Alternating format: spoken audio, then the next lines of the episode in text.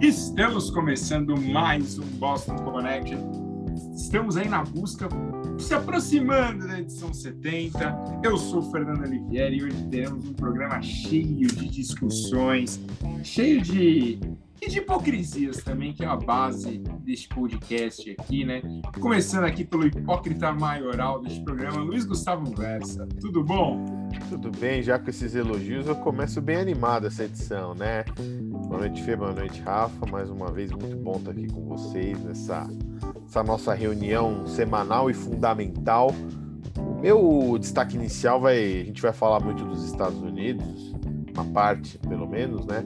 E eu queria destacar uma, a coluna do Nelson Sá, da Folha de São Paulo, fim de semana, que tá, falou mais ou menos o que o pessoal esperava nesses meses aí de Biden é, sem Donald Trump, a audiência de alguns veículos de mídia americana vem desabando, né? A maior vítima é a CNN, perdeu 51% da audiência, 53% no horário nobre. É, Fox News perdeu 10% da audiência.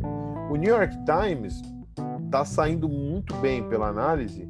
É, ele, a, além de ter atingido a marca de 8 milhões de assinantes nesse trimestre, eles estão com uma meta de chegar ao fim do ano com 8 milhões e meio, acrescentando em 2021 tantos assinantes com, como em 2019, como em 2019, quando o ex-presidente Donald Trump dominava as manchetes com aquele estilo, estilo maluco dele, né?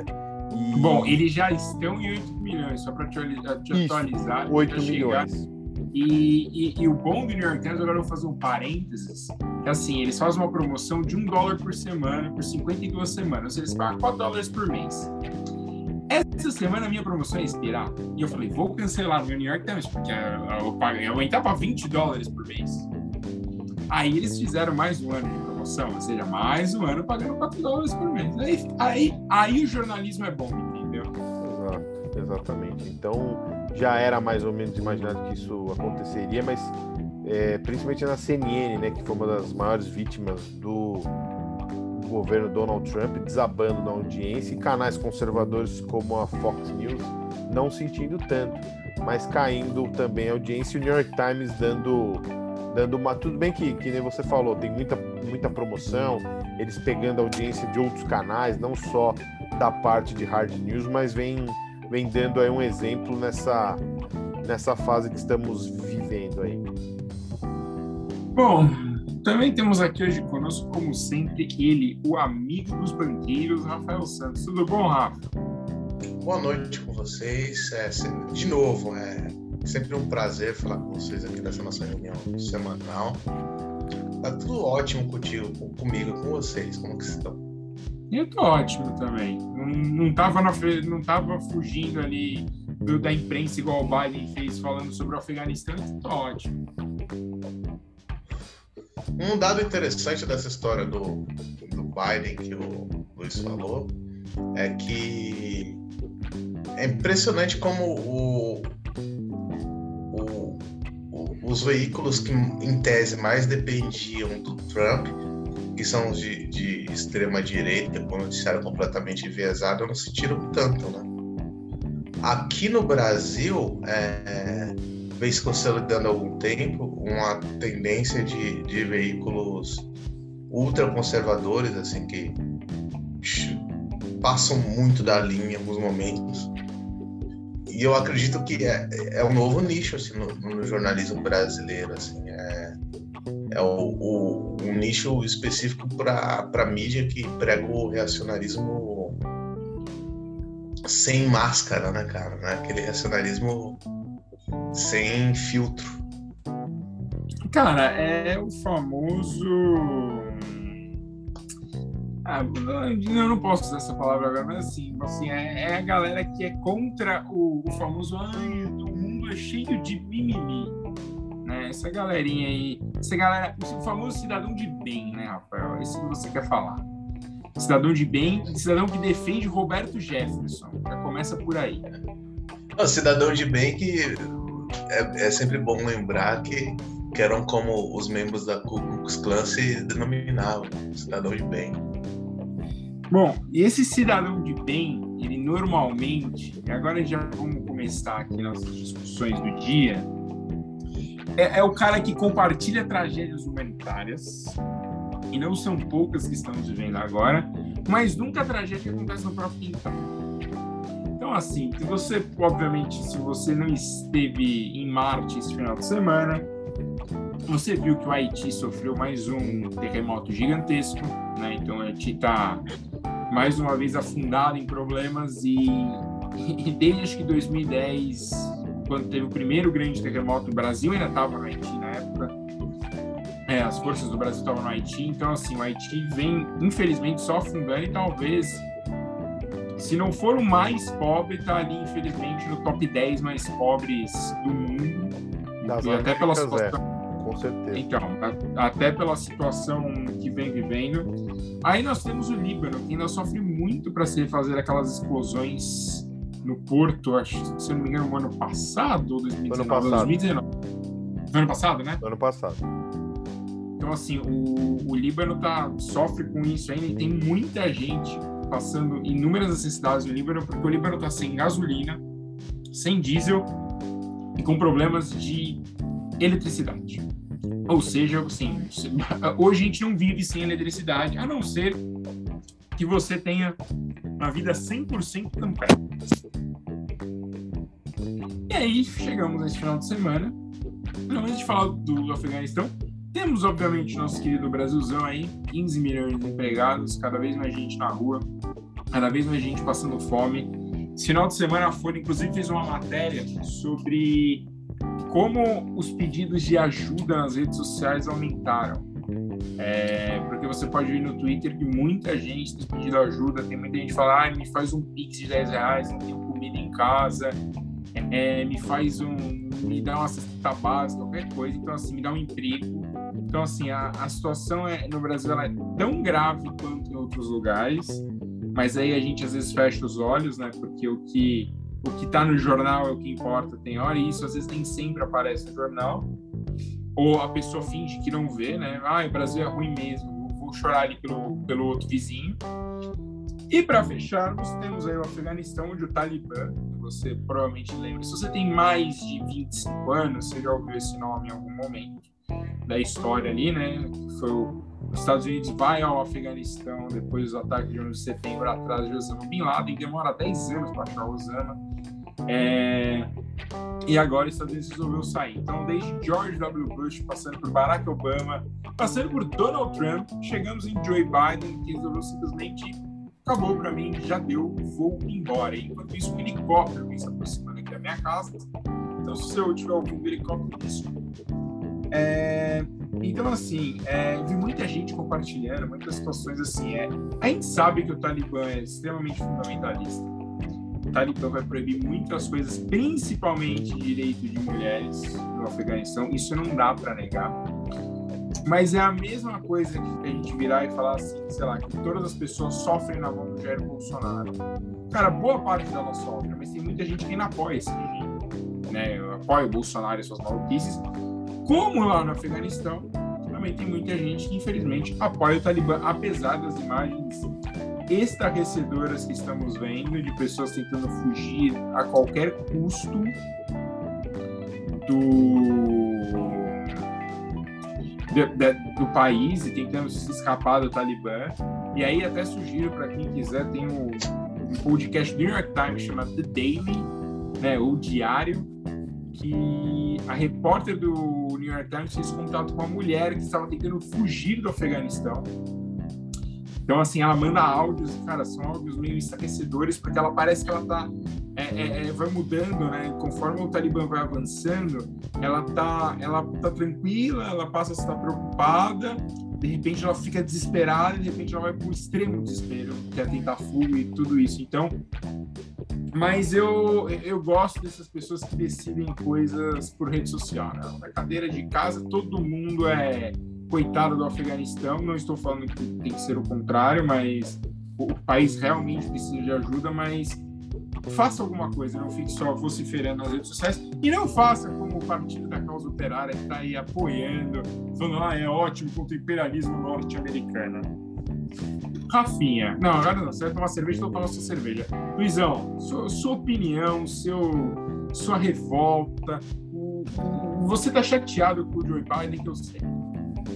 É, é, eu acho que pelo Twitter, como você falou, a gente viu várias análises, né? Pelo Twitter, em 140 caracteres, os especialistas resumiram uma história milenar do Afeganistão. E, e claro que não é assim. É, essa retirada das tropas americanas por parte do Joe Biden é, é uma derrota moral para os Estados Unidos, sem dúvida nenhuma. Muita gente no Twitter estava comparando a Saigon, ao Vietnã. Eu até coloquei na minha conta.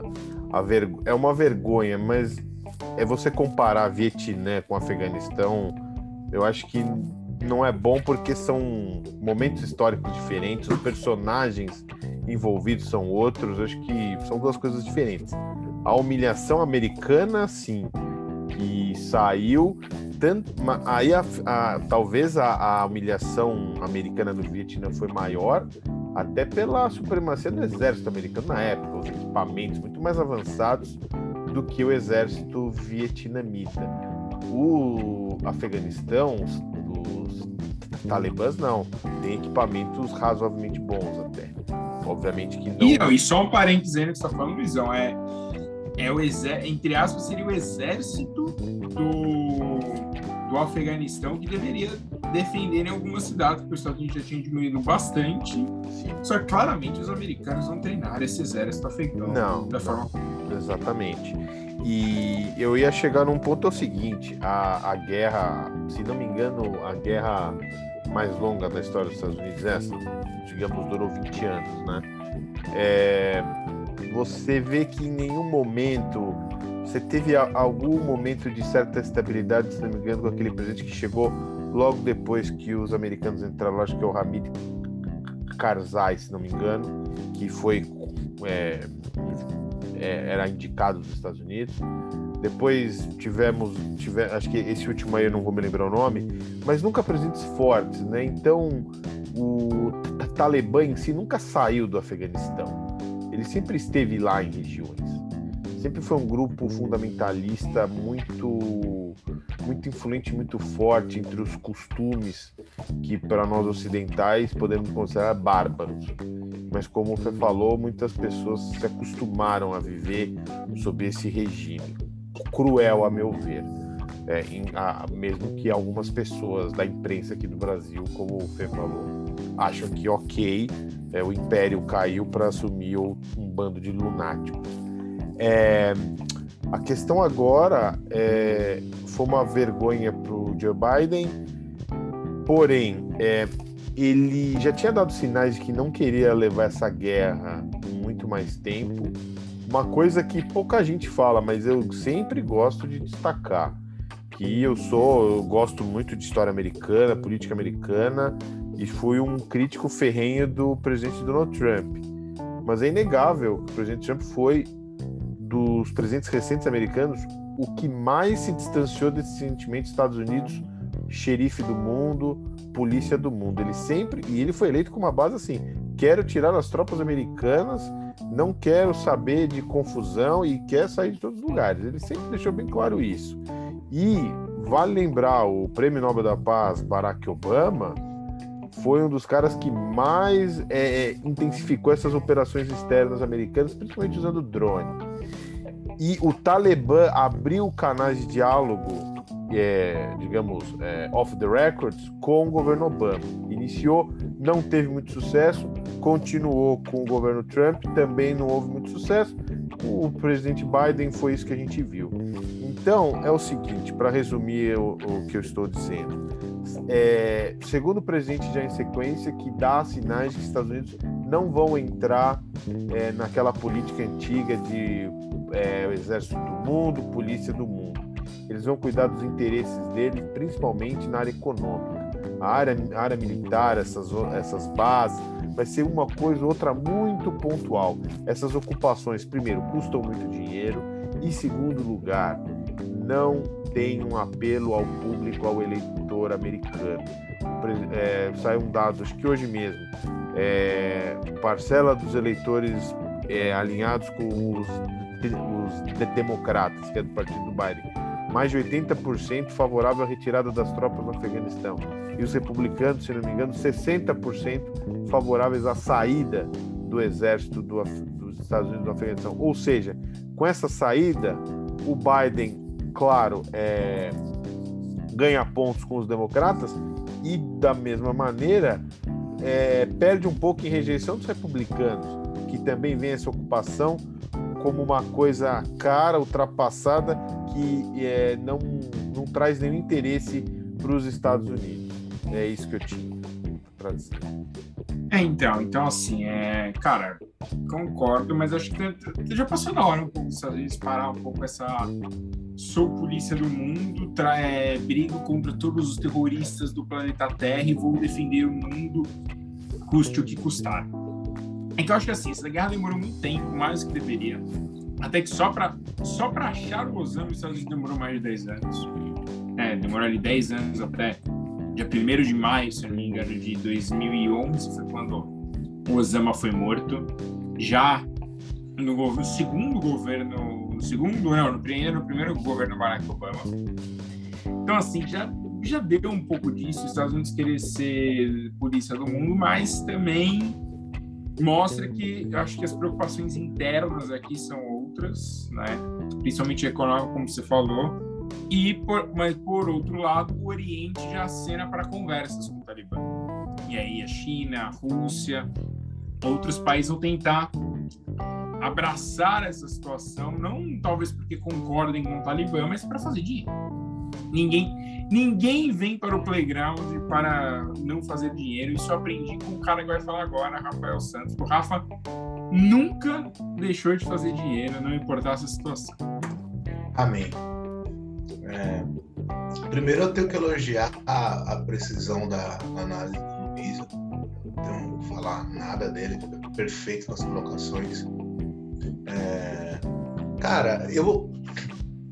É, é, engraçado, né? Situações como a, a, a do Talibã, recentemente, mostram como é importante a autodeterminação dos povos, né? Essa política externa dos Estados Unidos de ser xerife do mundo por meio da força, ela ela basicamente moldou a nossa história contemporânea graças ao, poderio bélico e, econômico dos Estados Unidos e mudou para o mal. É, eu sempre gosto de lembrar que no nosso quintal a influência dos Estados Unidos na, na onda de ditaduras militares sanguinárias na América do Sul, a influência que os Estados Unidos teve, o, o movimento que gerou esse, inclusive o assassinato do Allende e que, que mudou nossa história para o pior lado possível. Acho que se os Estados Unidos respeitassem a autodeterminação dos povos sul-americanos na época, estaríamos bem melhores. Eu sempre. Cara, é... Isso é. Se a gente voltar na história aí, a gente sabe o quanto os Estados Unidos veio ser, querer ser xerife da América do Sul. E aí, cara, sobre o Oriente, tem um exemplo que é muito absurdo. Né? Eu sempre lembro que é um, um, um, um exemplo do, do jornalismo de moda, uma dessas revistas de moda é, internacionais, ela fez um editorial uma vez que mostrou como as mulheres iranianas se vestiam antes e pós Revolução Islâmica. Né? Revolução essa, novamente, apoiada pelos Estados Unidos.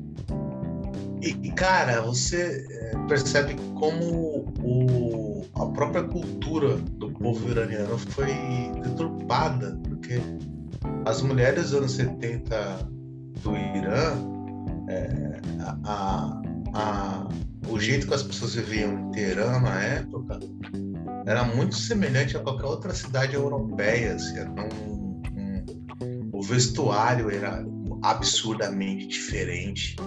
É, existia uma série de liberdades que foram caçadas pela Revolução Islâmica. É, é, bem, é bem deprimente isso.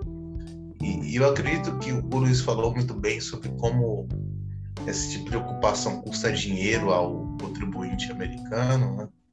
Vimos recentemente nos últimos anos, aí eu vou ser chato, que é pós a lei de terrorismo dos Estados Unidos, ela vem sendo usada como um elemento de, de pressão e imposição é, jurídico-econômica para outros países.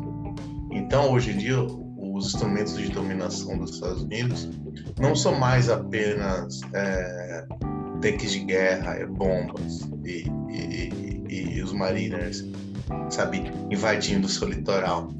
É, tem uma, uma série, é uma, uma, uma, uma, influência muitas vezes de, de você treinar procuradores, de você pressionar o, o sistema jurídico de um país, é, aqui no Brasil tem a Lava Jato, mas nos, anos, nos episódios anteriores, eu citei uma série de outras multinacionais é, que foram atacadas por esse sistema nos Estados Unidos, tiveram que pagar multas absurdas e saíram mal das pernas. Não, e, e, Rafa, hoje a gente sabe que você não precisa nem ser o seu computador para atacar um outro país. Né? Então, tem, tem muita gente, Estados Unidos mesmo, no ano passado foi vítima de mais de mil ataques hackers, gente tentando só roubar informação. Então, assim, é, é o, o, as, as situações mudaram muito. O próprio governo americano trabalha muito com cibersegurança. É, então, assim, cara, são, são caminhos muito tortuosos. E os Estados Unidos, assim, vai continuar, obviamente, exercendo uma influência absurda. E talvez aí, Rafa, eu concordo mesmo com você, talvez não seja mais invadindo uma praia, mas seja fazendo outros tipos de, de ação ah, quase nas sombras, vamos assim dizer. Fala, Luizão. Não, Luizão, aliás, você, queria... você tá estilo aqueles caras que compra canole na, na Javari, 8 da manhã no domingão com essa é. boina. Essa sua blusa tá aparecendo aqui no, no vídeo que está de avental, tá? Terminou de cozinhar e veio correndo gravar. Não, não tô com avental, tô com uma camisa de um seriado que eu gosto muito, Kolchak. É, não, só pra, só pra ficar claro, eu tinha entendido que o Rafa falou que a Revolução Iraniana foi apoiada pelos Estados Unidos, mas não foi isso, acho que ele não quis dizer isso. Ao contrário, porque governo anterior ao Khomeini que era apoiado pelos Estados Unidos, o Shah autocrático Reza Pahlavi. Depois o Khomeini assumiu em 79 e aí transformou o Irã numa república teocrática. Né? Acho que foi isso que o Rafa quis dizer. Eu tinha entendido, só para ficar claro para o nosso ouvinte. Exato.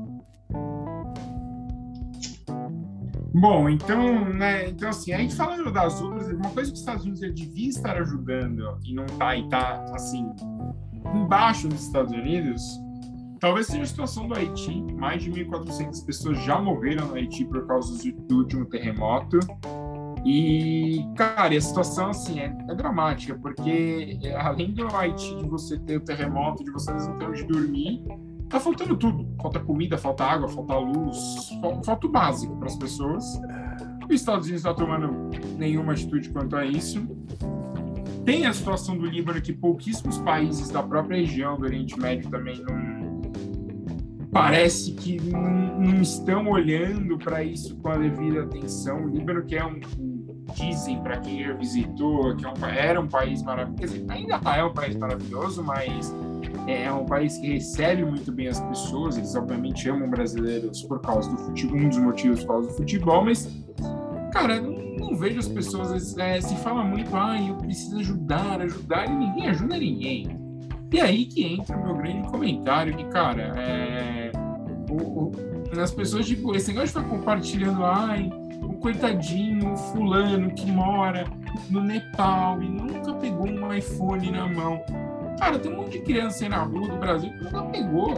Cara, sabe o que eu Entendeu? E as pessoas ficam com essa mania de fazer umas coisas muito pequenas, tem hora. Será que o que é pequeno pra gente, o que é banal pra gente não é solar, ter coisas no nosso dia a dia também são banais para essas pessoas? As pessoas precisam só daquilo que elas realmente têm necessidade atualmente. Então, essa falsidade de rede social me incomoda. É, não, só uma coisa, vou começar o meu comentário do fim que você falou desse, desse pessoal que se é, tem um sentimento pela, pelas catástrofes estrangeiras, isso, isso me incomoda também, né? Porque tem um monte de gente morando. Tô falando, era outra época, mas já tinha, óbvio que tinha muita gente passando necessidade e, e teve aqueles atentados em Paris, claro, terríveis. E, e, o pessoal mudando foto de rede social, Pray for Paris, é, estou com. Ah, gente, por favor, né? Por favor, vamos, vamos é, falar sério aí tem, negócio. Tem essa segunda, antes do Rafa falar, tem essa segunda seleção. Não vi ninguém postando Pray for Afghanistan. Não, não tem. Quando não tem, tem, qualquer tragédia na África, não tem Pray for Nigéria, Boko Haram lá que faz não, o diabo é com o pessoal. Só é. na Europa e nos Estados Unidos. Não, assim, é Londres e Paris. Não vem com. Ninguém vai. Alguma coisa na Holanda, você não vai ver ninguém mudar. É, vai, é Paris não, e Londres. Não, não, não. Aí eu vou ter que discordar do senhor. Por exemplo, quando o Covid. Itália também, vai. Arrebentando na Itália. Sim, Itália também. Ah, Itália. Sim. Eu vi gente colocando para Espanha, mas é. pessoas que na hora do vão ver se esconderam no não. Brasil. Sim, sim. Mas é, é, Inglaterra, França e Itália. Mas só antes de o Rafa falar rapidinho sobre o Haiti, cara, eu não acredito muito nessas coisas. Até acredito, mas um pouquinho essas coisas místicas e tal. Mas o Haiti, é, é, cada dia mais eu, eu tenho convicção que talvez seja um país amaldiçoado. Porque foi o primeiro a libertar os negros na América, uma coisa espetacular. Teve lideranças históricas, era um país altamente desenvolvido culturalmente, lideranças importantíssimas. E, e assim foi a história do Haiti é repleta de tragédias atrás de tragédias, de tragédias políticas, tragédias naturais, tragédias de doença, sabe? É tsunami, é terremoto, é impeachment, é golpe de Estado, epidemia de cólera. E, e nenhum país consegue se recuperar disso. Não estamos falando de um intervalo grande, é de 10, 15 anos. Nenhum país do mundo consegue se recuperar tragédia atrás de tragédia. Então, infelizmente, eu, eu, eu não gosto dessas coisas mas eu acho que o, o, Haiti, fora que também essa coisa de abençoado, brincadeiras à parte, eu acho que é um, um, centro do voodoo, né? Da religião, que uma das matrizes africanas que, que, o pessoal faz o voodoo e tal, é, é o país símbolo dessa parte religiosa. Mas é incrível, é muito triste. A história do Haiti começou de uma forma linda. Eu estava lendo algumas coisas é, há uns meses atrás, e, e como degringolou assim para uma coisa assim que não tem solução. É, é, triste a gente falar isso, mas o Haiti hoje é, é um país sem solução nenhuma, porque precisa de investimentos pesados. É o que você falou, é uma infraestrutura derrubada, não tem nada. E assim, é a cada cinco anos vem uma tragédia dessa. É crise política, é crise de saúde pública, é terremoto, é tsunami. Pô, não dá. Não dá. É muito triste, é muito triste. É, e, e também não vi ninguém pray for Haiti, que nem você falou. É, não vi exato. ninguém. É, para falar agora, lendo talvez o texto do Jamil Chat, apesar de curtinho, dá para ter uma noção de como Jamil Chad fala que vários impérios, desde Alexandre o Grande, falharam naquela região do Afeganistão ou sofreram grandes derrotas. É bem interessante. Fala aí, Rafa.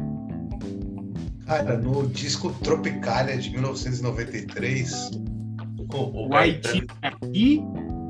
O Caetano e o Gil, essa dupla absurdamente maravilhosa e genial, escreveram Haiti, que é um hino, que virou um, uma expressão popular. Haiti aqui. Será que vai tirar aqui? Não.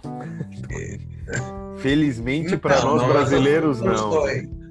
Evidente nessas proporções que não, mas se você parar para pensar em termos de hipérbole, diz muito sobre como o brasileiro enxerga o mundo e o próprio quintal. Né?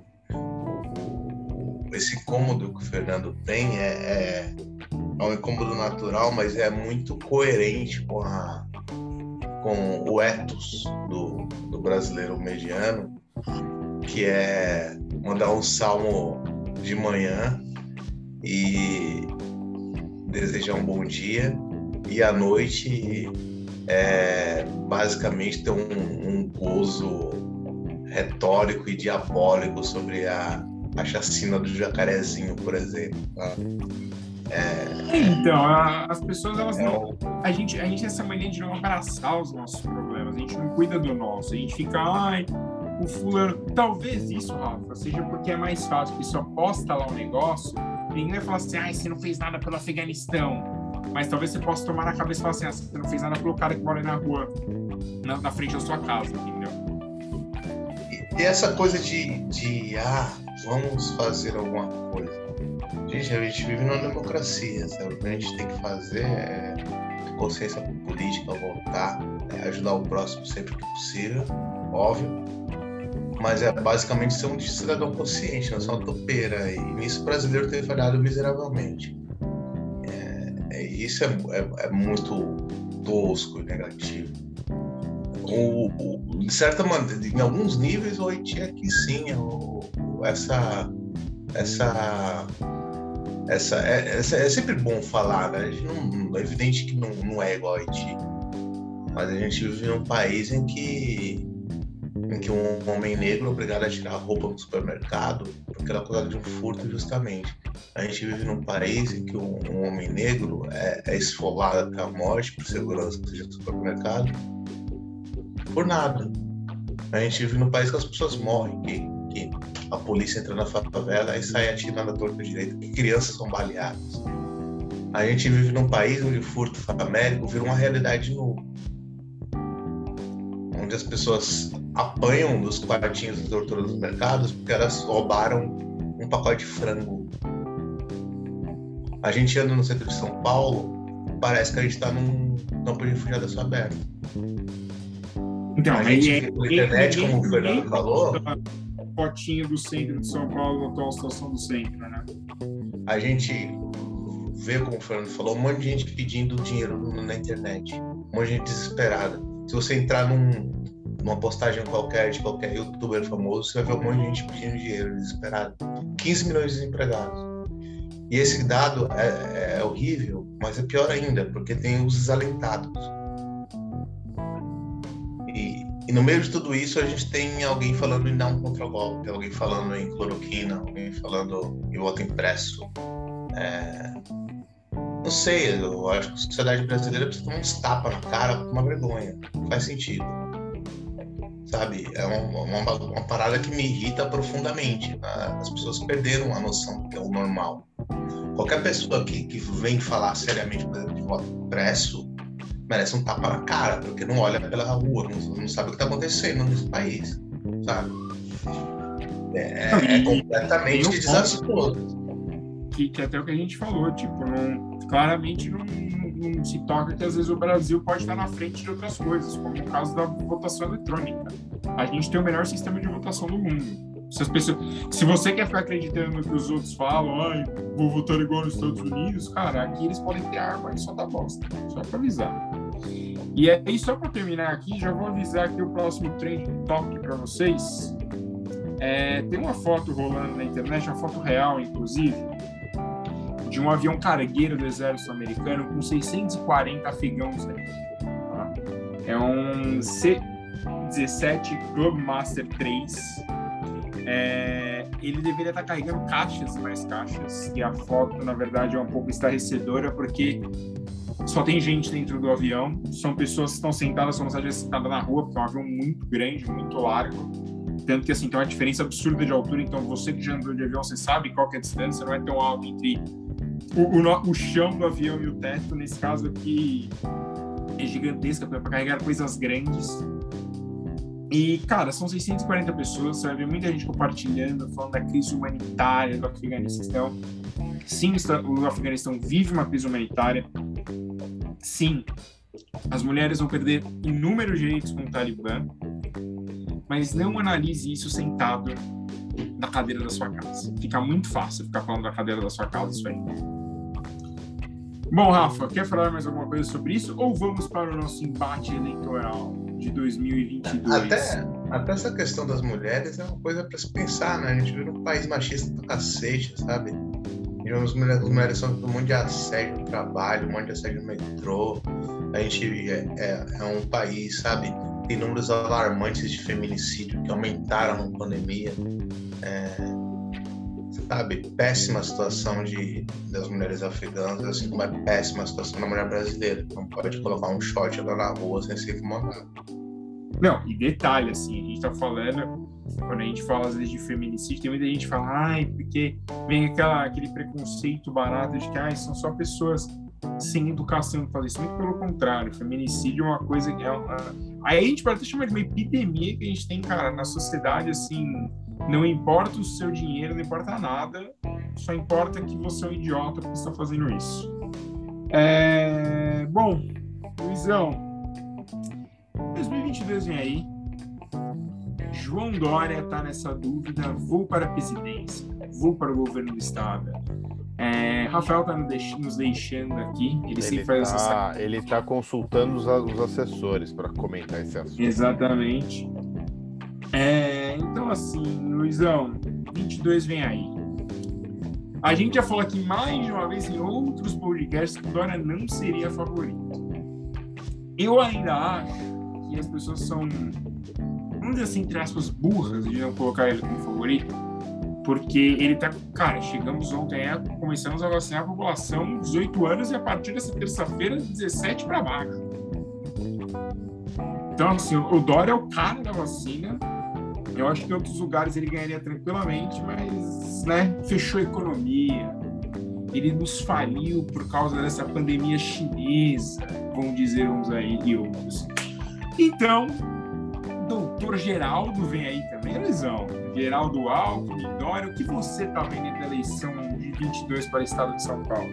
Bom, primeiro, é, acho que a gente sempre tem que criticar as autoridades, que é um dever do jornalismo independente, que praticamos nesse podcast, tirando as brincadeiras aqui, se pratica um jornalismo independente quando se é para fazer elogios às autoridades, fazemos. Acho que digno de uma nota elogiosa essa virada da vacina que a gente teve esse fim de semana aqui em São Paulo, que teve uma vacinação em massa bem realizada, é, que aumentou 99% da população adulta aqui de São Paulo agora já tem pelo menos uma dose, isso é um número espetacular.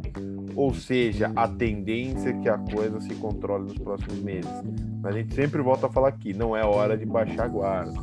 Você tomou uma dose, mesmo as duas doses, se você tiver que sair por alguma coisa, eu sei que tá difícil ficar em casa, tal, usa máscara, evita todo aquele protocolo, gente cansado de falar, sabe? Evite lugares fechados, vá a lugares abertos, com máscara, aquela coisa toda. Bom. Olha o Tarcisão aí, né? Tarcisão, que eu vou fazer uma no... vou falar um comentário dele no nosso final. É... Mas você vai falar do Paulo, do Paulo José também? Eu vou falar mais do Tarcísio que eu acompanhei mais a carreira dele. Mas o Paulo José é um monstro, é um monstro, é um monstro. Mas só falando do quadro de 2022 aqui para São Paulo, é, a gente já tá não é de hoje, a gente está vendo alguns comentários falando que o Geraldo Alckmin, que é um dos fundadores do PSDB, está muito incomodado com a situação dele. Isso vem desde a última eleição, né? Que o João Dória, para os aliados do Alckmin, cometeu uma traição contra o ex é, governador de São Paulo, porque em determinado ponto da campanha de 18 a gente ouviu um comentário que o Dória poderia sair, e aí depois teve aquele apoio bizonho que o Dória se arrepende até hoje do Bolsodória, né? Que foi eleito nessa esteira. Vai ser uma mancha que ele vai levar com ele a vida toda, é inegável. E o, e o Alckmin se sentiu um pouco diminuído. Ah, agora sim o podcast está completo, hein? Agora temos aqui, ah, que beleza, ah, que beleza. Muito bem. Temos a Frida, que você esqueceu o nome, provavelmente cachorro do Bossa. Exatamente. É que, não, a Frida, eu, eu, pensei que o Bossa tinha mais de um, de um pet, por isso que eu fiquei na dúvida se era Frida ou não. Mas a Frida apareceu aqui. E, e o Alckmin ficou diminuído no PSDB com esse movimento do Dória. O Dória, apesar do, do Bruno Covas ter uma parte ligada até ao Alckmin, ficou muito alinhado ao Dória nos últimos anos, né? Foi vice do, do Dória e aí assumiu, ganhou a eleição e o Alckmin se viu diminuído. E o que a gente tem ouvido é que ele já está iniciando conversas para sair do PSDB. Ouvimos falar de DEM, E o nome mais forte, que eu acho que ele teria boas chances para concorrer ao Palácio dos Bandeirantes, é o PSD do Gilberto Kassab, que está se mostrando um mestre na negociação política, na articulação. É um cara que lê o cenário muito bem, talvez um dos melhores que nós temos aqui no Brasil hoje. E, e ele deve para o PSD. E aí a disputa que a gente, é, pelo menos a gente pode fazer uma, uma radiografia rápida, né? Para 2022, a gente tem o Dória, que quer se candidatar ó, à presidência da República, mas a gente sabe que talvez não tenha chance, como o Feija falou. Aqui em São Paulo, se fosse um estado normal, ele ganharia em turno único, porque o cara que trouxe a vacina, o cara que plantou uma, uma vacinação razoável aqui, que, de, queremos ou não, o plano São Paulo é um plano bom para o que a gente tem aqui em São Paulo. Você pode é, fazer algumas críticas, esse abre e fecha, que a gente já criticou aqui, mas é um plano minimamente coerente, né? É um plano minimamente coerente. Só que o, o Dória não é o pai da Pfizer, não é o pai da. Ele é o pai da Coronavac, que infelizmente ninguém confia por total é, falta de leitura ou de má fé mesmo. Então, é, depois, o Dória saindo para o Planalto, ele já tinha indicado o Rodrigo Garcia, seu vice, para o posto. Só que o Rodrigo Garcia era do DEM e foi para o PSDB, a convite do próprio Dória. Então vão vendo todo esse nó que a gente vai criando. E o Dória não saindo ao Planalto, ele fica aqui em São Paulo. Só que ele, tudo bem, ele vai tentar uma reeleição. Só que a reeleição dele não é tão certa porque ele tem uma rejeição muito forte aqui em São Paulo, exatamente pelo que você falou por essa, vaci essa vacina que o pessoal trata, por esse é, essa ele fechou a economia e o pessoal fala não vou o ditadória, então a, a reeleição dele não é tão fácil. E ele vai enfrentar nomes de peso aqui em São Paulo como Geraldo Alckmin que tem um eleito, eleitorado fiel principalmente no interior e aí você tem alguns nomes que podem apoiar o Alckmin como Márcio França que teve uma votação expressiva aqui em São Paulo, principalmente em 2018. E aí você tem até por fora ainda o Paulo Scaff, que saiu da Fiesp após 17 anos e quer beliscar alguma coisa. E pode ser sim um candidato bolsonarista, entre aspas, porque ele ainda tem alguns. É, ele tem alguma ponte ainda com o Jair Bolsonaro e tem o pior dos cenários ainda, que seria a candidatura do Abraham Weintraub, que muito se comenta ainda. Espero que seja um pesadelo isso não passe de realidade. Então, assim, e tem o Guilherme Boulos, que o pessoal fala que deve se candidatar. Eu acho que ele não tem a menor chance. O Rafa vai logo é, fazer uma análise disso. É, serviria para ele ficar na frente dos holofotes, ser discutido tal, para aí sim dar o pulo em 2024. Então, assim, o cenário aqui da eleição de São Paulo é um cenário muito interessante. Podemos ter um embate Dória e Alckmin, que seria interessantíssimo. E aí, é, o Dória, eu não vejo ele com uma reeleição muito fácil, pelo contrário. E, então, vamos ver o que vai se desenhar aí. Mas acho que vai ser uma disputa quente, é, principalmente no interior. Vai ser uma, uma briga aí por um eleitorado conservador, historicamente conservador aliado ao bolsonarismo, sim. Então, pode ter candidato que até nos 45 do segundo tempo mude o tom para ganhar esse pessoal é, reacionário. É, o antes eu falar, eu acho que o Weintraub é mais aquele fogo de palha do, do Jair da sua turma, ah, ele vai vir. Era igual a, a Joyce, que vinha para prefeito, ia destruir as pesquisas, porque blá blá blá blá blá. A gente viu no que deu, não, não fez nem cócegas no, na hora do vamos ver. Então, assim, cara, não, não acho que vai ser um perigo. Eu acho que realmente a briga vai ficar com Dória versus alguém.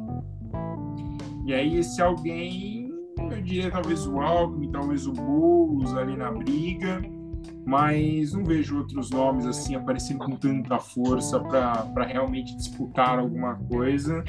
E já, e já prevejo Boulos, prefeito de São Paulo em, 20, em 23. Não, 23 ou 24. 4. 24 é. Rafa, diga lá sua, sua análise sobre esse pleito que está só no começo, mas já parece que é semana que vem. Ah, vamos por partes, né? Primeiro eu concordo com você com a ressalva de que o Van Traub nem falou de palha, né? Ele, ele tá no Brasil e ele não volta porque ele tem medo do inquérito das news no STF. É, recentemente ele cometeu uma gafe ridícula nas redes sociais dele falando que ah, acabou a ditadura, estou fora do inquérito. Depois, logo depois corrigiu, não, estou fora do inquérito. Então é, é, um, é um personagem menor. Desprezível. É, é um personagem menor nesse tabuleiro. Eu acho que, que esses personagens menores, assim, esses parasitas do bolsonarismo, eles têm vida curta. É, a gente tem que se preocupar mais é, é com a sobrevida do bolsonarismo nessa coisa do culto à personalidade. Essas, eu acredito que muita, muitos desses parasitas que se elegeram nas costas do bolsonarismo vão se, se sair da vida pública pela porta dos fundos no nas próximas eleições. Talvez não nessa, mas nas próximas, com certeza. Tem pouco para se mostrar, trabalho, pouco projeto, pouco, poucos elementos para debater as grandes questões sociais. Então, é, o oportunismo ele tem um limite quando ele não tem substância, sabe? É, eu acho que eles vão esbarrar nessa parte. É, eu li também uma, uma possível conjuntura do, do Geraldo Alckmin saindo candidato a governador, com o SCAF de vice e, e todo mundo no grande guarda-chuva Kassab. Kassab é, é bom lembrar, é um dos grandes gênios políticos da geração dele no Brasil. Né? Conseguiu. É, tudo bem, ele, ele herdou a prefeitura de São Paulo, mas ele conseguiu fazer dessa plataforma algo muito maior. Ele criou um partido, ele conseguiu viabilizar esse partido em tempo recorde, que é um, que é um, um case de sucesso o sistema eleitoral brasileiro é absurdo. É, desde então ele sempre se manteve no poder, sempre foi ministro, sempre foi de partidos de diferentes cores e ideologias. Então o, o Kassab é um dos é, é uma grande prova de que política se faz também com inteligência, né? não precisa só ter voto, é, é inteligência. A questão do Geraldo Alckmin, eu acredito que ele vem um pouco enfraquecido desde a última eleição presidencial, em que naquela época ele não conseguiu se viabilizar como um, um opositor é, digno de enfrentar o candidato do PT, é, e não conseguiu, ele não conseguiu se viabilizar com uma, uma terceira via possível entre o governo do PT e o bolsonarismo. Porque, então, enfim, a conjuntura social estava muito radicalizada, mas ele pecou muito no, na falta de traquejo no uso das redes sociais, que foi um elemento fundamental na última eleição, e esbarrou um pouco também num aspecto pessoal que todo político tem que ter, mas que alguns não têm, conseguem sucesso, mas para cargos majoritários é fundamental, que é o carisma. O, o Geraldo Alckmin já se mostrou ser um, um um gestor competente, quando ele era governador, ele tinha a Alesp na mão, conseguia implementar as propostas dele, mas no, no jogo eleitoral, é, capacidade realizadora administrativa, e, e leia-se, capacidade realizadora, estou falando que é problema para o mal, é capacidade realizadora sim, é, não é tão importante assim, é, é importante você conquistar corações e mentes. Né?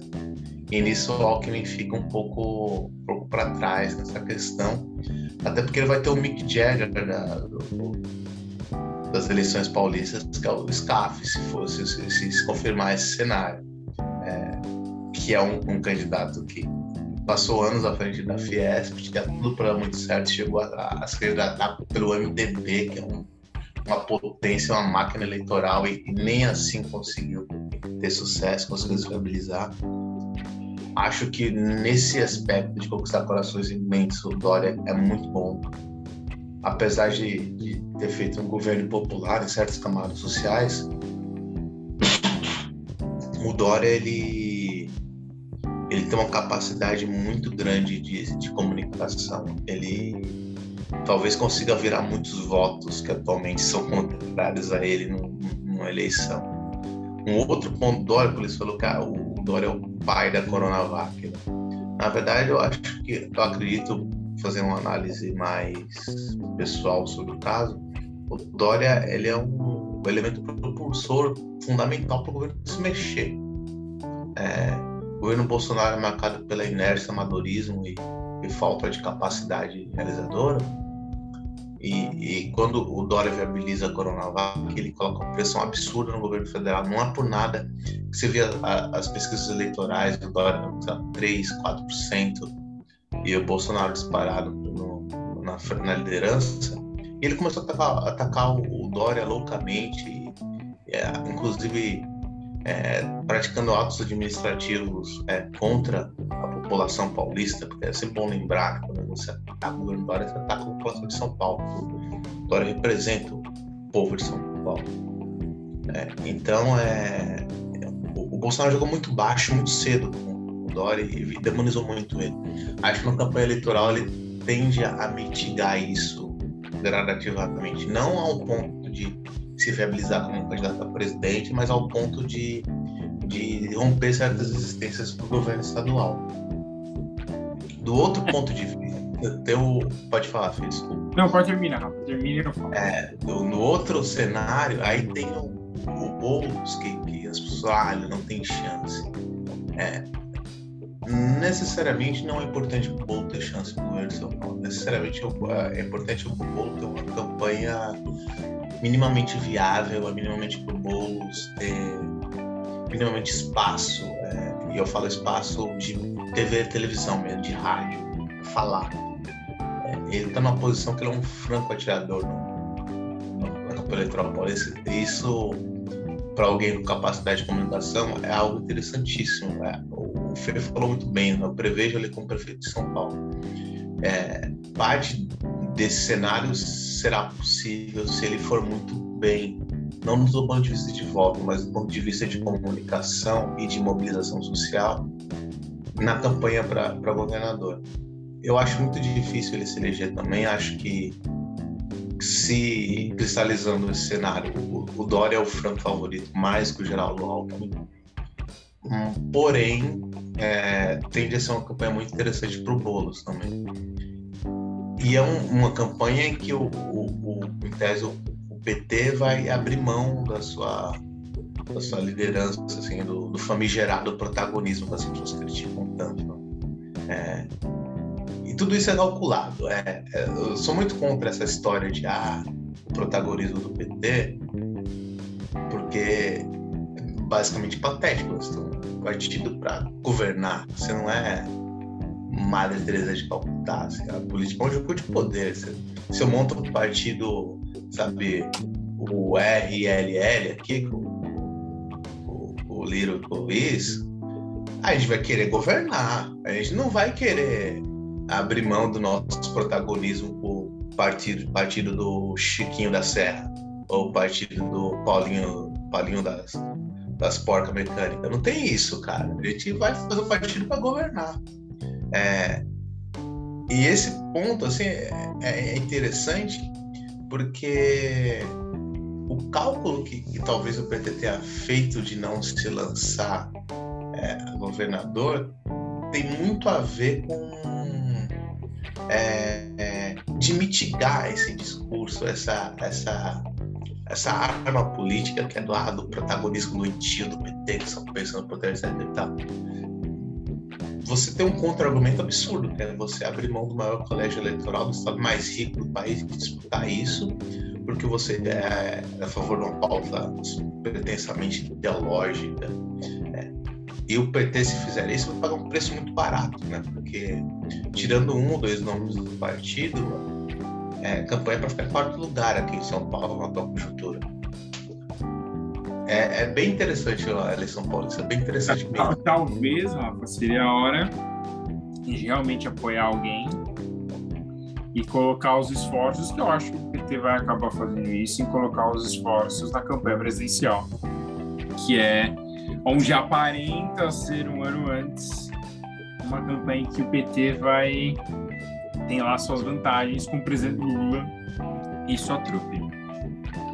Bom, então aproveitando para fechar esse assunto, então, eleições paulistas, eu acho que, cara, o eu assim, apesar de toda essa confusão, principalmente numa parcela do interior que acha que ah, o Dória está me prejudicando, o Dória não gosta que eu ganhe dinheiro, essas coisas patéticas.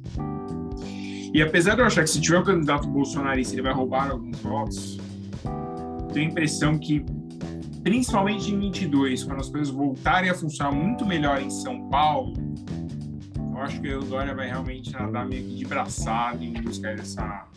Do, do, se ele realmente seguir para governador, ele vai ser reeleito com o pé nas costas, cara. Ah, um, só, um, só um pontinho básico. Assim. O Dória estava trabalhando muito, muito, muito no interior paulista com articulações e ele, e ele conseguiu angariar muitos novos quadros PSDB no interior de São Paulo. Fala prefeito, vereador, é, usando métodos que, que provavelmente, ou prova, não, não diria provavelmente, mas que são supostamente questionáveis. É, tem uma reportagem da Folha de São Paulo que fala um pouco sobre isso nos últimos dias. Vale a pena ler para entender. É, esse pré-preparo do Dória, é, essa argamassa que ele, que ele preparou para talvez se lançar a, a candidatura federal, talvez seja um, um belo ponto de partida para uma eleição estadual. É, quando você tem cabos eleitorais fortes no interior, é, é, bem importante, porque apesar de São Paulo ser um estado gigantesco, ter milhares, é, muitas cidades, ter muita gente, é, é, é um, um, aspecto interiorano ali que dá para fazer um teste a teste bem feito. É diferente de uma eleição federal com um país que a gente está aqui no Brasil.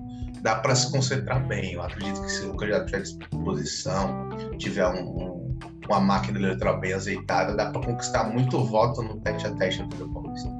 Não, e é isso também, né, Rafa? Ele, eu acho que quando é isso, quando as coisas voltarem ao normal, por exemplo, partir de novembro ele já promete, por exemplo, o GP Brasil de Fórmula 1, que vai ser disputado entre 7 e 14 de novembro. Tem uma dúvida da data por causa da própria Fórmula 1. A Fórmula 1 pode jogar uma semana para frente, dependendo se houver uma mudança no calendário. É, cara, vai ser com 100% do público. A partir de novembro você tem pessoas voltando aos estádios. Então, basicamente, quase todos os itens vão voltar 100% a partir de novembro. Então, eu acho que a máquina volta a girar, como voltou a girar aqui nos Estados Unidos, principalmente em lugares muito bem vacinados, que é o caso de São Paulo. E daí para frente é, é, só festa e ficar ali, cuidando um pouquinho para não estourar muito esse padrão que vem acontecendo, assim, né, para evitar que voltemos a ter muitas mortes, mas cara, é um caminho assim sem volta e até por isso eu acho que aí ele vai voltar a conquistar corações e aí sim vai vai provavelmente nadar de braçadas aí nessa eleição. Por isso que eu falo, tem um ano ainda, então a gente tem muito para discutir ainda. Bom, agora então. Independente do, de, de, de, afinidades ideológicas, partidárias, etc e tal, vale destacar que a atuação do Dória nesse cenário de pandemia ele fez valer o, o, o mote paulista de não sou conduzido, conduzo. É, é, é, é, impossível você pensar no cenário de combate à pandemia e lembre-se que existem 27 estados governados por diferentes partidos. É, ele fez valer esse mote. É, é, possível pensar em combate à pandemia no Brasil excluir São Paulo da conta. São Paulo liderou e, independente de qualquer outra coisa, o Dória está de parabéns nesse cenário. É, e eu agradeço que São Paulo tenha liderado por um motivo. Os ônibus vão continuar com a frase em latim não corduco, entendeu? E vai continuar aquela alegria, aquela. Cara, eu acho, assim, não sei vocês, mas eu acho que o feriado de 9 de julho devia ser estendido por uma semana. Eu acho que 9 de julho. É, eu acho para comemorar ônibus, essa condução contra a pandemia. Eu acho que nos ônibus, além desse lindo brasão, desse linda frase, tinha que ser 1932 vive. É isso. é isso. É isso. Simples assim. É, e só, só, uma, só tenho só uma dúvida. Ah, e só um parênteses aí, só para que as pessoas não se confundam. O Dória fez valer o lema que é da cidade, tá? Não é o lema do estado. Então, esse é o lema só da cidade de São Paulo. Então, se você não sabe, no Ele foi prefeito. É, que ele foi prefeito e abandonou a prefeitura e sofreu críticas por isso. Sim. Inclusive minha, continuo criticando por ter feito isso. Bom, então aí na última semana, já que, já que o Dória tá, tá felizão, tá contente, é... na última semana tivemos aí a transação que mexeu com o mundo e talvez aí uma das melhores janelas de transferência da história do futebol. Lionel Messi é do PSG e o Paris Saint-Germain montou um time, mas conseguiu juntar Sérgio Ramos e Lionel Messi, que meses atrás queriam se matar dentro de campo e agora vão se matar junto pelo time. É, quando tudo aparentemente parecia encaminhado para que o Barcelona fosse ficar com o Messi, reviravolta louca, como até falamos aqui no outro programa, e é confirmado, o Messi tá no PSG e, cara, eu acho que é uma... Assim, mostra como os tempos são loucos, né? O PSG, mais ou menos uma semana e pouco atrás, o PSG tinha 19 milhões de seguidores no seu Instagram. 19,5 para ser mais exato. Hoje o PSG tem 47,8. Isso desde a chegada de Lionel Messi. Então, assim, é... e aí é... as coisas são tão malucas que a gente já está falando na próxima janela de transferência, próximo verão, né? Não na próxima do inverno, mas no verão. O PSG está de olho em Cristiano Ronaldo. O PSG realmente quer montar um time de videogame, então quer juntar Cristiano e Messi. Mas o Real tá querendo, aparentemente, diz, se diz na Espanha que o Real quer o Cristiano de volta já. E por causa de muitas dívidas, a Juventus poderia liberar o Cristiano por um preço bem na pichincha. E aí, já tem essa grande discussão que talvez o Mbappé não fique. O Mbappé também pode pular para o Real Madrid. Mas acho que teremos sim pelo menos um ano de Mbappé, Messi e Neymar, que assim, coitado do zagueiro do campeonato francês vai enfrentar esse time, viu? Luizão. É, o, o já emocionante campeonato francês, né? Sempre marcado por jogos emocionantes envolvendo o PSG, vai ficar realmente muito disputado com esse time do PSG, que é uma um dos times mais fortes de todos os tempos, seguramente. É, vamos ver como é que vai sair no campo, né? Mas tem tudo para dar vários espetáculos. É, acho que se o Sheik não ganhar a Champions com esse time aí, não acredito que vai ter uma outra oportunidade tão grande como essa, porque nunca o PSG teve tão forte como agora. Lembrando que o Messi saiu de graça para o PSG, né? Tava sem contrato com o Barça. O Barça teve que liberar porque agora está saindo informações a conta gotas, mas estão saindo que o Barça está enfrentando uma situação econômica dificílima, endividado. Barcelona tem a dívida 1,35 bilhões de euros, é. basicamente aí 8 bi de, é. de reais e, e, cara, tem várias denúncias, inclusive uma falando que o Barcelona pagava 8 milhões de euros por ano para um scout na América do Sul. Esse scout levou jogadores como Douglas e Kenrisson para o Palmeiras. Para o Palmeiras, não, desculpa, para o Barcelona. Você vê Deve o nível ter do o Matheus Fernandes também, né? Deve ter por esse É, bem provável. Então, e é o Henrique, o zagueiro. O também. Henrique, o Henrique Príncipe. Então, é assim, o Barcelona, um dos maiores clubes do mundo, a princípio vai passar por um período crítico, como já passou, a gente lembra, né? Antes do da época do Romário, do Rivaldo. O Barcelona estava numa fase um pouco, um pouco complicada financeiramente, né? Mesmo assim, sempre disputava ali, mas não era com aquele timaço.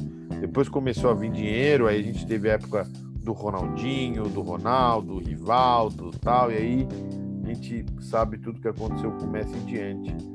É, agora, eu acho muito difícil o Mbappé continuar, ele mesmo já né, deu vários sinais de que quer sair. O Real deve ser o destino dele. Agora, olha, seria muito, muito interessante Cristiano Ronaldo e Messi jogando lado a lado. Porque nem que for por uma temporada apenas, mas é uma oportunidade histórica. A gente vê dois dos maiores jogadores de todos os tempos jogando juntos, assim, numa liga fraca, né? Quebrando recorde atrás de recorde. E principalmente a gente vê esses caras em ação no mesmo numa Champions League, né? Com os melhores times do mundo. Eu não é um time que eu aprecio o PSG, mas admito que seria demais ver os dois juntos, mesmo que for um ano só. Para quem ama futebol, para quem gosta de futebol, seria uma oportunidade histórica, né? Tipo Pelé e Maradona jogando juntos, Cruyff e Beckenbauer.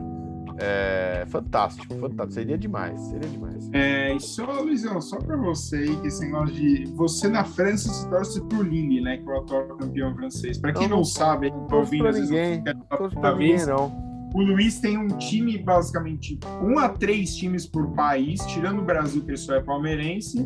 Mas quer dizer, eu tenho o Juventus da Moca, então já tem dois no Brasil também. Então, então, assim, o país que você quiser, o Luiz pode te dar pelo menos um ou dois times que ele torce. É Às vezes nem conhece. É Viu no Twitter e começou a torcer e fica lá, ah, eu torço pro fulano.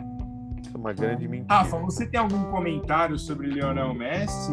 E, ó, e vou e falar, antes do Rafa falar, isso, essas fake news, essa, essa verdadeira Itaipu de fake news são pura responsabilidade de André Carbone e Matheus Ribeiro, tá? Eles que ficam espalhando essas mentiras deslavadas, e não é que eles não estão aqui, não tem como se eu vou atacá-los sim, tá? Isso é culpa deles que ficam espalhando esses boatos aí.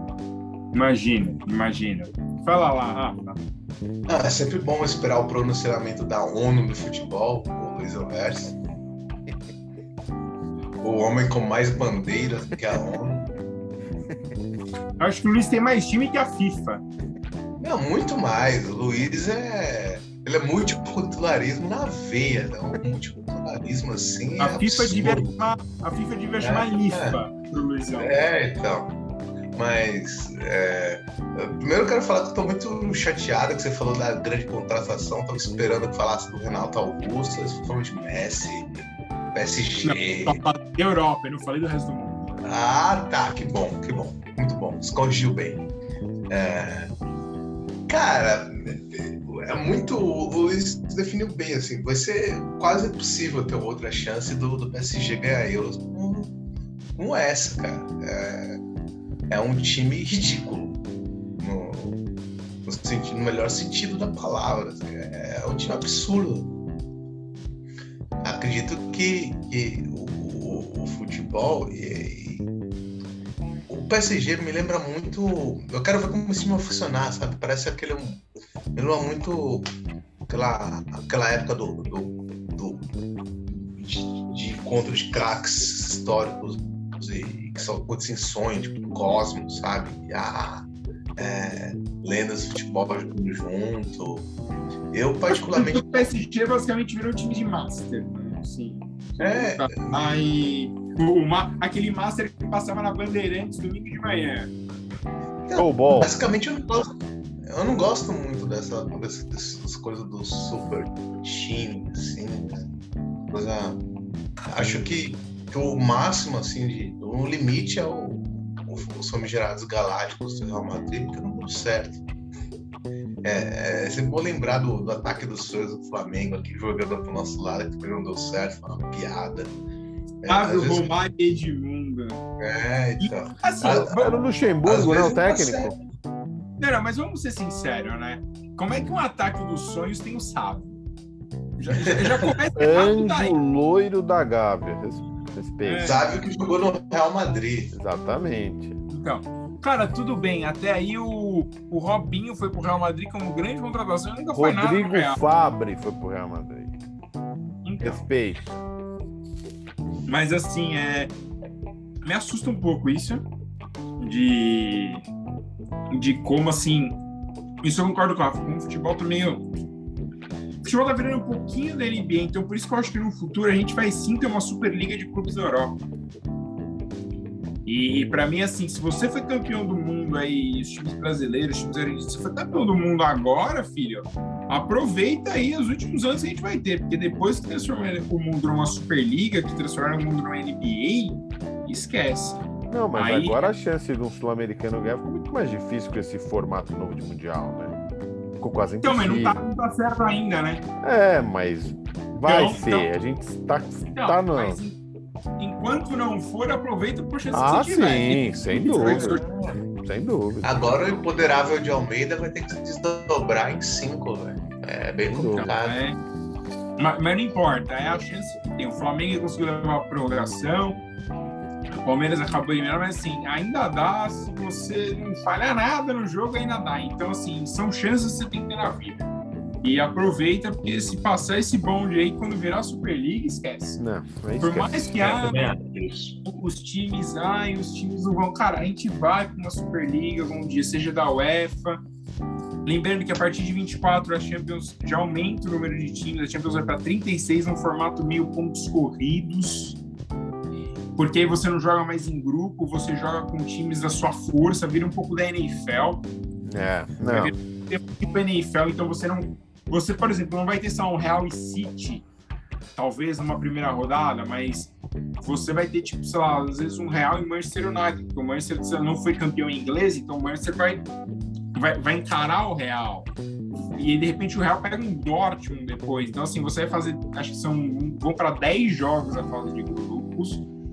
Os oito primeiros passam, aí eu acho que os outros oito desses 36 times, acho que os outros 16 fazem um primeiro mata-mata para ver quem pega os outros oito. Então seria tipo um meio 32 avos de final, depois do 1-16, né, os oitavos, como a gente está acostumado, e daí para frente. Então, assim, já tá caminhando aos pouquinhos para isso. Eu acho que a Libertadores ainda vai acabar caindo nesse bolo uma hora, então aproveitem as suas oportunidades. Bom, Rafa, seu destaque final aí do programa, estamos chegando na nossa Pode reta já, passou muito rápido, cara. Já temos uma hora e dez de programa. Falamos muito, mas falamos bem.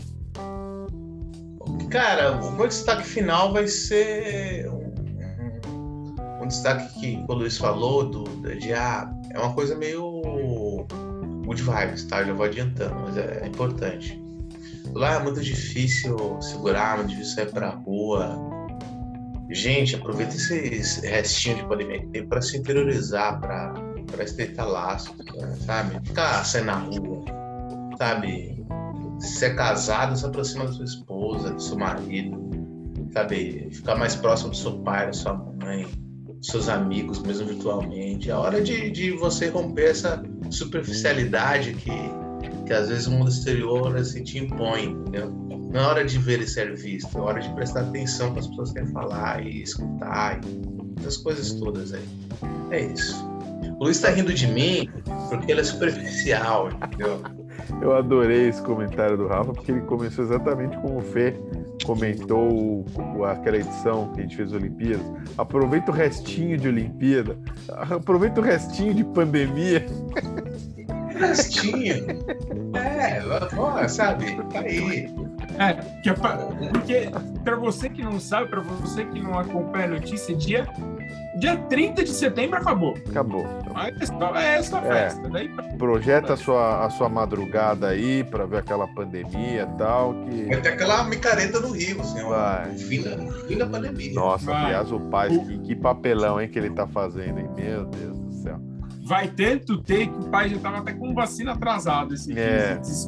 é por isso. Eu vou. Bom, primeiro. Bom, Destaque final, Luiz. meu destaque final, rapidinho. Primeiro, grandes perdas aí aqui no Brasil, né? É, Paulo José, Tarcísio Meira. Tarcísio Meira fica uma dica aí de um filme extraordinário que ele fez, Beijo no Asfalto. Um filme fantástico. Ator, eu tô revendo uma, uma novela que ele fez em 1986, se não me engano, chamada Roda de Fogo. Que ele tá dando um baile de interpretação. Assim, o cara. E, e, e, e ele é fantástico, porque praticamente a, a cara dele, a atuação dele é a mesma há 50 anos, 30, mas ele interpreta assim de uma forma. Um gigante, um gigante, sem dúvida nenhuma. Aí entra só um parênteses antes de continuar, a gente fala do Paulo José. se o Tarcísio Meira fosse americano, ai, porque o, Tar, o, o Tarcísio, ai, ele é tão incrível, Cara, que ator. O né? Tarcísio Cara, Meira nos Tarcísio Estados Meira, Unidos, o ele que é ele ia melhor- engavetar de Oscar, cara, ia ser um atrás do outro. O Tarcísio Meira é melhor que qualquer ator americano.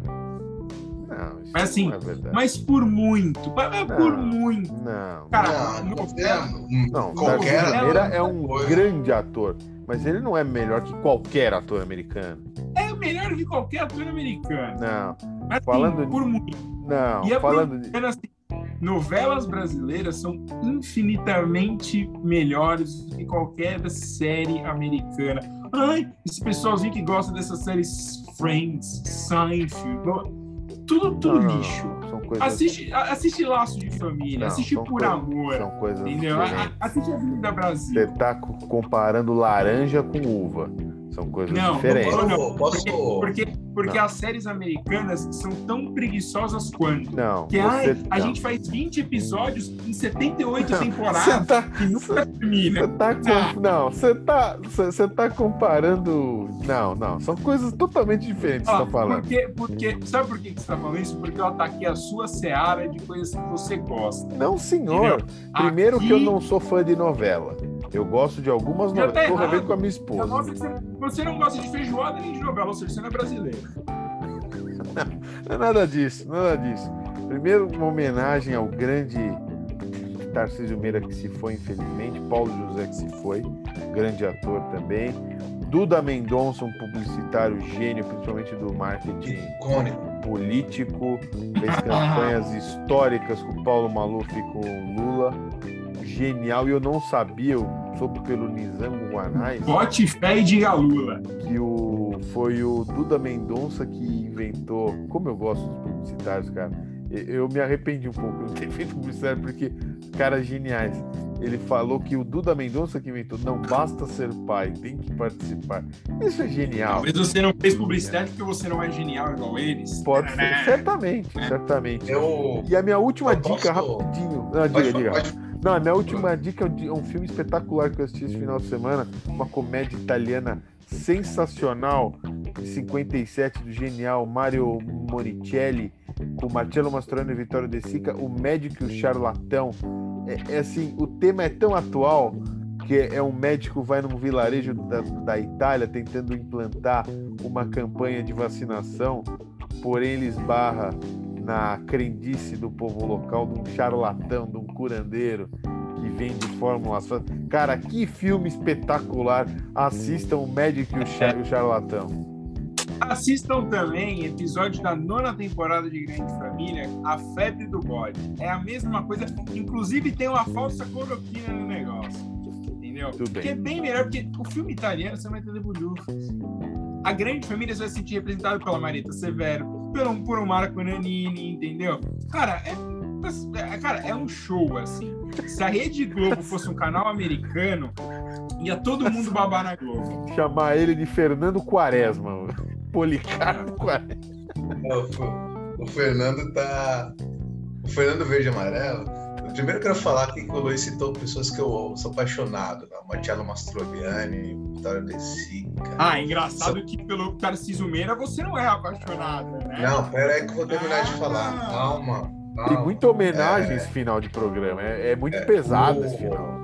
Cara, o cinema italiano, ele deu de presente para a humanidade figuras absurdamente maravilhosas, né? Você tem duas, né? Tem a Sofia Loren.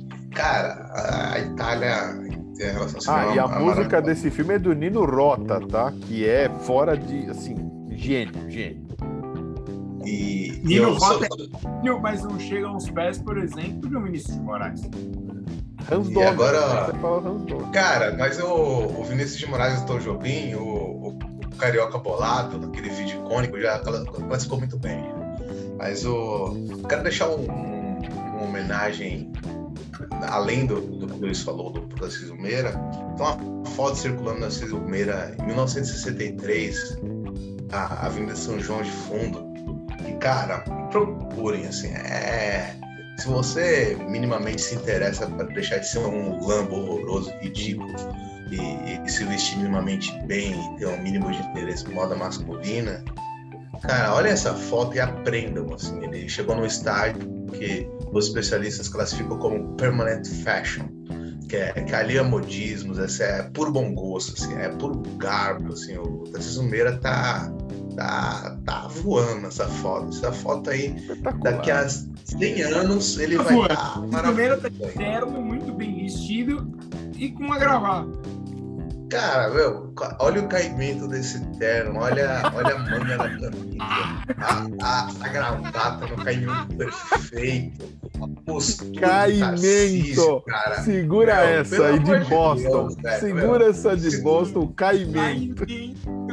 Segura essa, ó, a, a costura aqui no, do, do costume do, do Tarcísio tá perfeito no ombro, cara. cara. Que isso é. Como, cara, como eu posso não participar do podcast cara. toda semana? Eu não consigo não participar. diferença, cara. Olha ah, esse caimento, o, Fernando. Para cara, o, o Fernando falou como se o Tarcísio tivesse comprado um terno na Colombo. Tá? O bagulho é feito à mão, cara. O negócio é perfeito, tá? Então, mas quando.